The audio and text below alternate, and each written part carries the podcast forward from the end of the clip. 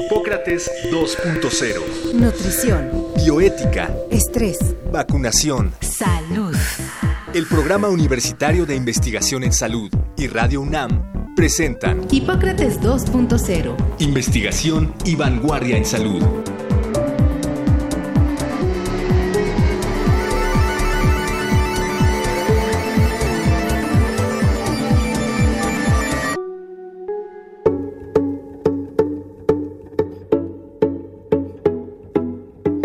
La función principal del oído es detectar las ondas sonoras a través de la membrana timpánica y convertirlas en señales que el cerebro pueda interpretar.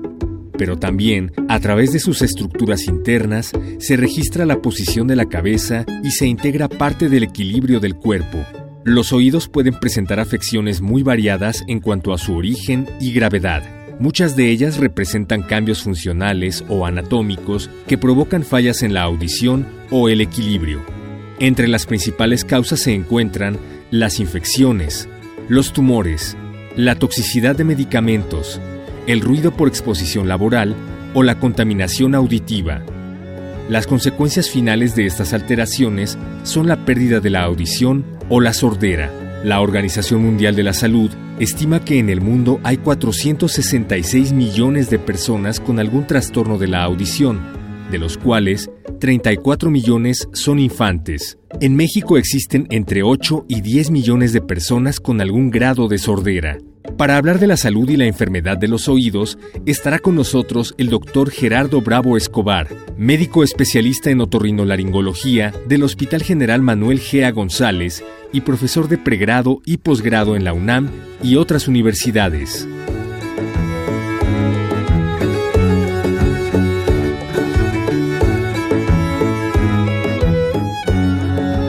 Bienvenidos una vez más a Hipócrates 2.0. Yo soy Omar López Vergara y estoy en cabina con el doctor Mauricio Rodríguez. Mauricio.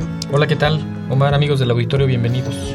Pues el día de hoy vamos a hablar, como ya lo oímos en la cápsula, como ya lo oímos en la cápsula, sobre enfermedades eh, del oído. Tema importante porque nos cuenta el doctor Gerardo Bravo, a quien tenemos aquí, que la primera causa de consulta en general en el mundo son infecciones en vías respiratorias altas. Y no solo son las infecciones, sino que también dentro de las enfermedades del oído, pues está la sordera y problemas de audición que en ocasiones son difíciles de identificar. Gracias Gerardo por estar con nosotros el día de hoy. Gracias, buenas tardes. Hola Omar, Mauricio. Mucho gusto estar aquí con ustedes. Buenísimo, Gerardo. Estábamos tratando de, de armar cómo empezar a hablar de los problemas del oído y a veces pues nos podríamos ir por el asunto de la sordera, de la pérdida de la, de la audición y perder de vista a otras. ¿Por qué no nos cuentas rápido cuáles son las principales enfermedades del oído?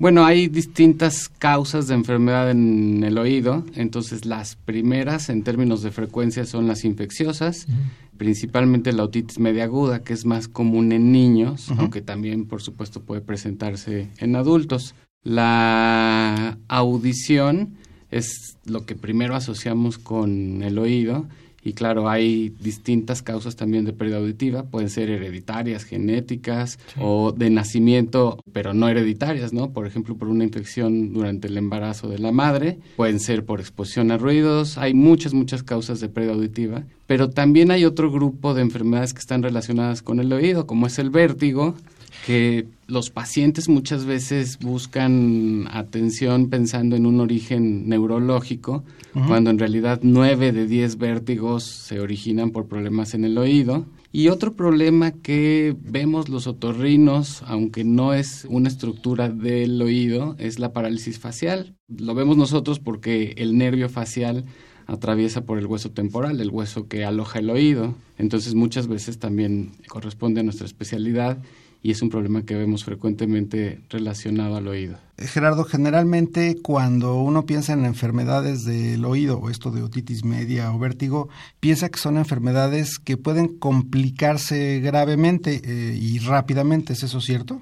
Afortunadamente las complicaciones hoy en día son poco frecuentes, mucho por la presencia o la administración de antibióticos, pero en realidad sí el oído es un sitio que por su localización se presta para complicaciones graves, ya que una infección puede extenderse de manera relativamente fácil al sistema nervioso central y complicarse con algo como una meningitis o un absceso cerebral que ponen en riesgo la vida del paciente. El, el oído es una cosa fascinante porque es como un- una cosa de relojería, ¿no? Es, tiene pedacería muy fina, por así decirlo. Sí, decía mi maestro de anatomía que el hueso más difícil de estudiar del organismo era el hueso temporal por lo intrincado y complejo que es la anatomía. Entonces, como tal, el oído, no solo la parte ósea, sino Ajá. las estructuras celulares y demás son muy, muy, muy complejas. Sí, además el oído participa desde percibir las ondas sonoras y registrarlas en la membrana timpánica y luego transmitir ese impulso por unos huesecitos hasta una estructura que detecta cambios electroquímicos que los transmite al cerebro, al mismo tiempo que registra la posición de la cabeza. ¿Alguna enfermedad sistémica que afecte al oído? Hemos visto mucho que la diabetes le pega a los riñones, le pega a la retina, le pega a otras cosas. ¿Al oído algo, alguna enfermedad crónica o sistémica le lo afecta importantemente? Hay varias. Afortunadamente no es lo más común, es más común problemas localizados directamente en el oído, pero sí enfermedades reumatológicas, enfermedades inmunológicas, un grupo de enfermedades que se llaman granulomatosas pueden dar como manifestación en el oído pérdida auditiva, vértigo, parálisis facial, pero como parte de un espectro de afección más amplio en el organismo, ¿no? Como dices, eh, afectando además pulmón, Sí. riñón, ¿no? Como es el caso frecuentemente en Wegener, que es una enfermedad granulomatosa. Entonces, sí, sí, algunas enfermedades sistémicas pueden dar problemas en el oído. Algo que sucede también es que se pueden convertir en factores de riesgo, ¿no? La hipertensión y la diabetes aumentan la pérdida auditiva asociada a la edad.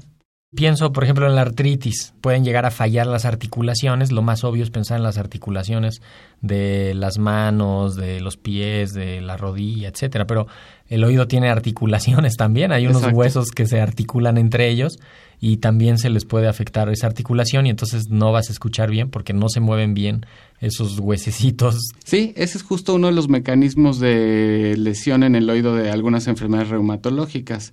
Afección a los huesecillos o también inflamación en el oído interno, que puede dar cualquiera de las dos manifestaciones, disminución auditiva o vértigo. Estas enfermedades principales de las que hablabas, eh, otitis media, vértigo y parálisis facial, ¿cuándo se debe acudir a un médico? En parálisis facial, pues creo que es evidente, ¿no?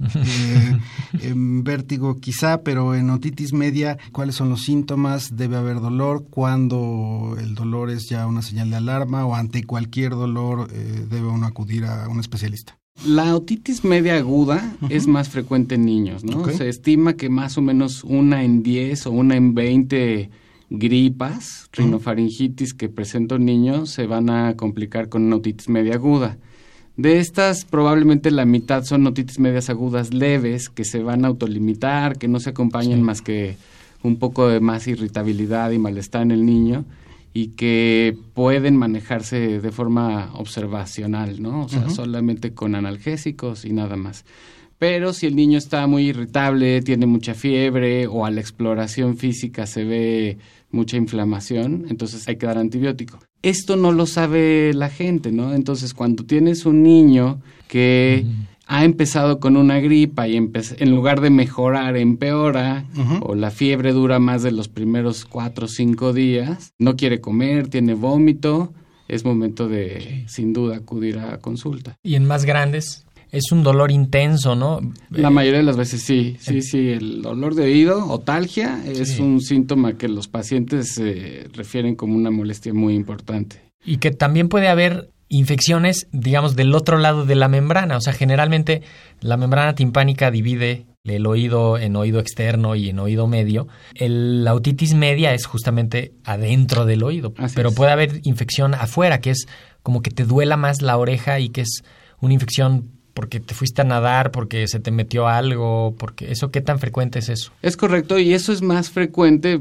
verlo en los periodos vacacionales o justo después de ellos porque es lo que llaman la otitis del nadador. Puede ser por exposición prolongada o repetida a agua contaminada que casi siempre se acompaña de manipulación del conducto auditivo, ¿no? Cuando uno por querer tener una buena higiene se mete cotonetes o algo, o la toalla para intentar limpiar el oído, a veces se lacera la piel, que es una piel muy delgada, y si ha estado en contacto con un agente bacteriano patógeno, es cuando se produce una otitis externa, que es un cuadro muy diferente porque no se precede de una infección respiratoria, generalmente no presenta fiebre, y el tratamiento es con gotas, es un tratamiento tópico, no, no necesita antibiótico sistémico. A ver, ese es un tema bien interesante. Yo acabo de comprar una especie de palillos chinos que tienen una terminación que hace que te puedas quitar el cerumen o la cerilla, que están muy divertidos y además son como adictivos. está uno rascándose. Y supongo que uno no debería hacer eso. Eh, ¿Cuál es la manera, sí, lo, confieso, cuál es la manera correcta de limpiar un oído? ¿Se debe dejar el cerumen? Eh, ¿Qué se hace con eso? Existen un montón de dispositivos que venden. De hecho, en el oriente hay gente que se especializa en hacer esas limpiezas en la India y países de esa región. En realidad lo que nosotros recomendamos es no meterse nada en el oído. Primero porque la cerilla es un mecanismo de protección local. Tiene un pH y una consistencia que inhibe las infecciones bacterianas, protege la piel del conducto auditivo, no es suciedad y la piel del oído externo tiene sus propios mecanismos para que la cerilla vaya saliendo eh, de forma natural cuando nos bañamos. Entonces, lo que les decimos a los pacientes es que hay que limpiarse los oídos con los codos. Ajá. O sea, no hay que meterse nada. nada Oye, pero eso, eso es muy difícil de siempre se antoja un hisopo. Es muy rico, sí. Porque se siente uno que sí le limpia, pero eso no es cierto, ¿no? sí, no, bueno. ¿Te puede ir ahí haciendo un tapón o, claro, puede la Gente, la gente describe que, es una sensación placentera y seguro que sí, pero si vas a usar un hisopo, francamente es en la parte más externa de la oreja, ¿no? No hay que introducir nada, hay que lavarse con agua y jabón hasta donde llegue durante el baño con los dedos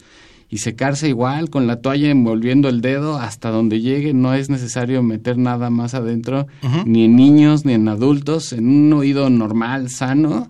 Esa es la higiene adecuada y suficiente tengo que tirar estos palitos chinos. no, pero los hisopos se usan diario, pues. O sea, hay una cantidad de, Sí, no, no, no. y no hay, complicaciones de eso? No, hay que satanizarlos, pero claro, hay complicaciones accidentales, ¿no? A mí me ha tocado ver pacientes que están con el hisopo y pasa el hijo, pasa alguien, le empuja el codo al paciente y llegan a consulta con una perforación timpánica. Entonces puede ser de algo menor a una complicación que acabe terminando en una cirugía. Eso te quería preguntar, perdón. El tímpano es una membrana que sella perfectamente el conducto del oído y ayuda a detectar los sonidos y se puede romper. Y es un punto sin retorno, si se cura, no se cura. ¿Cómo se detecta una perforación del tímpano y qué hay que hacer? El tímpano, que en inglés le llaman tambor, ¿no? Es la traducción. Es, como dices, es una membrana muy delgadita. Se estima que es así como de la quinta parte de un milímetro de gruesa sin embargo, tiene una capa de colágena de fibras resistentes que pues, la hace relativamente resistente para el grosor que tiene. Sin embargo, se puede reventar con una cachetada en el oído, un golpe así con la palma de la mano puede reventarla. Un balonazo. Por supuesto, pues por infecciones, ¿no? Por la presión del moco en el oído medio puede llegar a reventarla, que es cuando un niño tiene un dolor insoportable y de pronto mejora y aparece moco en el conducto auditivo, pues es que se reventó la membrana. En cualquier caso, si esto se atiende de forma temprana y de forma correcta, la gran mayoría de las perforaciones timpánicas cierran solas. Suelen ser perforaciones pequeñas. Las perforaciones más grandes o que se localizan hacia la orilla de la membrana timpánica tienen menos probabilidad de cerrar solas. Para que nosotros logremos que cierren solas, hay que cuidar que no se infecte el oído o si está infectado, pues tratarlo que no le entre agua al oído mientras está perforado y eso mejora la posibilidad de que cierre.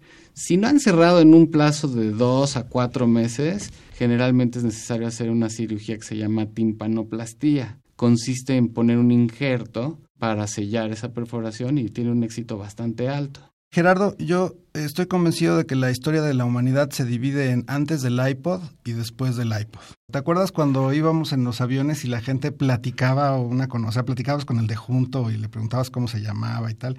Y ahora todo el mundo se pone los audífonos y es imposible hacer contacto con las personas de junto y los jóvenes generalmente estarán con sus audífonos oyendo música, quizá a niveles muy altos aquí como Héctor en cabina. ¿Qué tan peligroso es eso? Es un peligro real. Antes veíamos a pacientes con disminución auditiva por temas de exposición laboral, ¿no? Obreros en industrias muy ruidosas, exposiciones agudas eh, por un cohete, una cosa así, pero ahora la disminución auditiva por exposición a ruidos la estamos viendo en pacientes más jóvenes justo por eso, porque usan los audífonos a un volumen alto y por periodos largos, Sí. y eso poco a poco va disminuyendo la audición y desafortunadamente es una disminución irreversible. Entonces, lo que recomendamos es, de preferencia, usar auxiliares de los grandes, de los que cubren Toda la oreja. por completo. Ajá. Por supuesto que a un volumen menor. También hacer descansos, porque cuando la exposición es más prolongada, es más dañina. Y el daño es, ¿por qué es? Porque, o sea, entiendo el trauma agudo que un día fuiste a un concierto, te tocó estar cerca de las bocinas y estuviste un par de horas cerca del ruido y sí, al día siguiente oyes como un sonidito ahí de fondo, pero dos días después ya se quitó. El otro, ¿cómo, cómo opera? O sea, ¿el oído se retrae un poco qué, qué pasa? Eso que describes es el espectro de la misma lesión. Cuando tú vas a una fiesta o algún lugar ruidoso y en la noche en tu cuarto, en el silencio, escuchas un zumbidito, se llama cambio de umbral transitorio. O sea, tienes una disminución auditiva temporal que se manifiesta como un zumbido, que se llama acúfeno. Cuando la lesión auditiva es tan importante, entonces se hace un cambio de umbral permanente, ¿no? O trauma acústico. Y en ambos casos la lesión es mecánica. El sonido son ondas vibratorias en el aire, se transmiten a través de la membrana timpánica, luego en el oído medio por los huesecillos y finalmente en el oído interno se convierten en vibraciones en líquido. Estas vibraciones en el líquido del oído interno lesionan directamente las células vellosas, que son las células que convierten estas vibraciones en estímulos eléctricos y se produce una disminución auditiva al irse muriendo parte de estas células. Entonces, el que trae ahí los audífonos todo el rato, que lo use periodos de una hora, Y sobre todo el volumen. Ajá, ¿y cuánta puede ser la disminución en la audición? Es decir, alguien que, por ejemplo, ha estado 10 años con los audífonos pegados en los oídos, ¿qué tanto puede perder de, de audición? Puede llegar a ser una pérdida que requiera el paciente después usar un auxiliar auditivo. Esta es una pérdida que se establece a lo largo de meses o años, dependiendo de la intensidad del ruido. O sea, en meses Pero- te lo puedes dañar. Sí, sí, sí, sí. O sea, todo depende de la intensidad del ruido, ¿no? Entonces, en quien no nota ningún zumbido temporal, eh, no quiere decir que no pueda tener una lesión si está expuesto durante meses o años a, a más ruido del que el oído soporta. Quisiera abordar un poquito lo de la pérdida de la audición y la sordera. La sordera es un problema importantísimo. Es un punto en el que ya no se escucha, pues. Pero antes hay un periodo que antecede ese punto, que es la pérdida de la audición y que es justamente la gente o la persona afectada va oyendo cada vez menos y eso entiendo que son datos alarmantes, ¿no? Sobre todo si ocurre en, en infantes. Un pequeño que no escucha bien no va a adquirir el lenguaje igual, tiene además que adquirir otro tipo de lenguaje. Exacto. Este, todo su neurodesarrollo va a ser va a ser diferente, ¿no? Eso ¿qué tanta carga de enfermedad es eso? Muchísima. La, existen programas, afortunadamente ya desde hace algunos años se han instaurado en los hospitales como parte de los estudios que se hacen a los niños recién nacidos, el tamiz auditivo, ¿no? Que es una prueba auditiva. Porque, como dices, la carga, el impacto individual, social, económico de un niño que no escucha bien es inmenso. Nosotros hablamos imitando lo que escuchamos. Entonces es un espectro, ¿no? Sordera o anacusia es la forma más grave, pero una pérdida parcial de la audición, una hipoacusia que puede ser leve, moderada o severa, se va convirtiendo en una limitante para, primero, desarrollo del lenguaje y luego pues de toda una serie de cuestiones cognitivas y Por otro lado, pues en la población que ya aprendió a hablar, en los adultos, que van perdiendo audición en esto que llamamos cortipatía degenerativa o que antes se llamaba presbiacusia, perdón, que es la pérdida asociada a la edad, pues se va volviendo en un determinante de aislamiento social, de depresión, de menos ganas de vivir, porque la gente no se puede relacionar con los seres que lo rodean. Y eso habitualmente se pudiera atender y tratar a tiempo con auxiliares auditivos, con alguna cirugía. En el caso específico de la disminución auditiva asociada a la edad, que tiene un componente genético, pero que también puede estar acentuada por exposición a ruidos, lo que se puede hacer es controlar los factores de riesgo, ¿no? Si es un paciente diabético, pues control de la diabetes, hipertenso de la presión, eh, de colesterol, el tabaco, ¿no?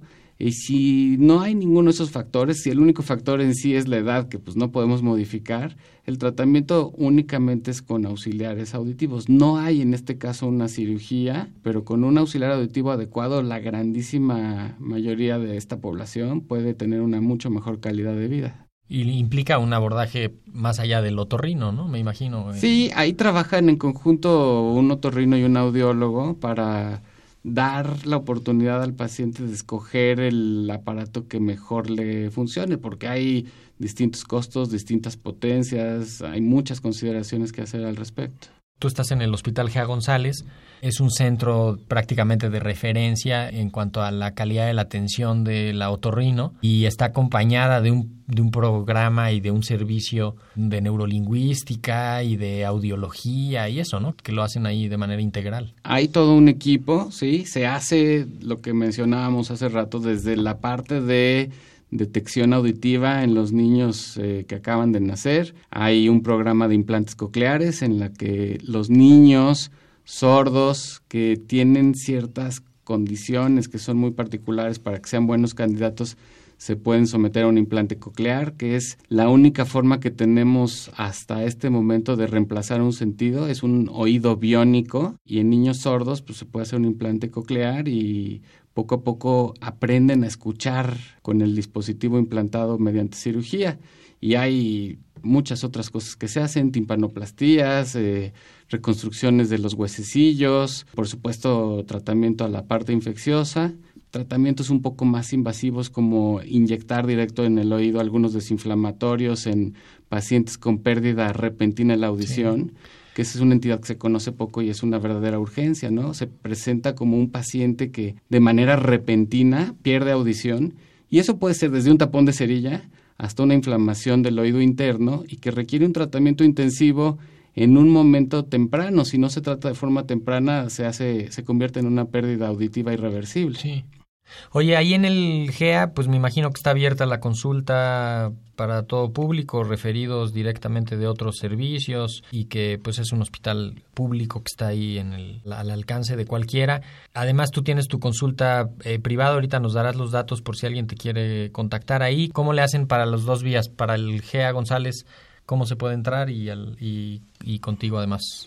Bueno, el GEA González es un hospital de la Secretaría de Salud Federal. En teoría es para población que no es derechohabiente, ¿no? que no tiene IMSS o ISTE, pero en realidad no se le niega la atención a nadie. Cualquiera puede ir a pedir consulta y más si es una urgente. Hay una política de dar una primera atención a todo mundo. Consulta ya programada, pues también no se le niega a nadie, pero se hace de una forma agendada, ¿no? Se pide una cita y se agenda Tratamos de dar atención lo más pronto a esa valoración inicial para no pasar por alto algo que requiera un tratamiento inmediato. Es muy fácil, el Hospital Gea González tiene una página que si uno busca en el buscador de internet así, Hospital GEA, G-E-A, es la página del hospital, es lo primero que sale y ahí hay toda la información. A tu consulta, si alguien quisiera buscarte, ¿qué teléfono le vamos a regalar? Ah, bueno, ahí lo más sencillo es pedir una cita al 51 35 61 18. 51 35 61 18 con el doctor Gerardo Bravo. Así es. Perfecto. Oye, Gerardo, pues muchísimas gracias. Eh, yo sé que tú eres un radio escucha de Hipócrates 2.0 y hay mucha retroalimentación de lo que has escuchado ahí eh, y pues nos da mucho gusto que estés acá con nosotros. Y nos falta nariz y garganta. Exacto, te vamos a volver a invitar. Con muchísimo gusto, me da, es un honor participar en este proyecto. Muchísimas gracias, Gerardo. Buenísimo. La próxima semana, Omar, ¿de qué vamos a platicar? La próxima semana vamos a hablar de VIH. El virus de la inmunodeficiencia humana. Quizá abordaremos este tema que se ha visto ahora en las redes de que se curó una persona con células madre, qué tan cierto es eso, cuáles son los nuevos este, tratamientos, qué perspectivas hay. Pues estaremos hablando sobre VIH la próxima semana. Perfecto, pues esto fue todo por hoy. Muchísimas gracias por su atención. Hasta la próxima. Hasta la próxima. Agradecemos al doctor Samuel Ponce de León, coordinador del PUIS y coordinador académico de la serie. El Programa Universitario de Investigación en Salud y Radio UNAM agradecen tu escucha. Te esperamos la siguiente semana para platicar sobre lo último en materia de salud e investigación en Hipócrates 2.0. Investigación y vanguardia en salud. Se despiden de ti en la producción Patti Gamboa, Héctor Castañeda y Alejandra Gómez. Hipócrates 2.0. Radio UNAM. Experiencia sonora.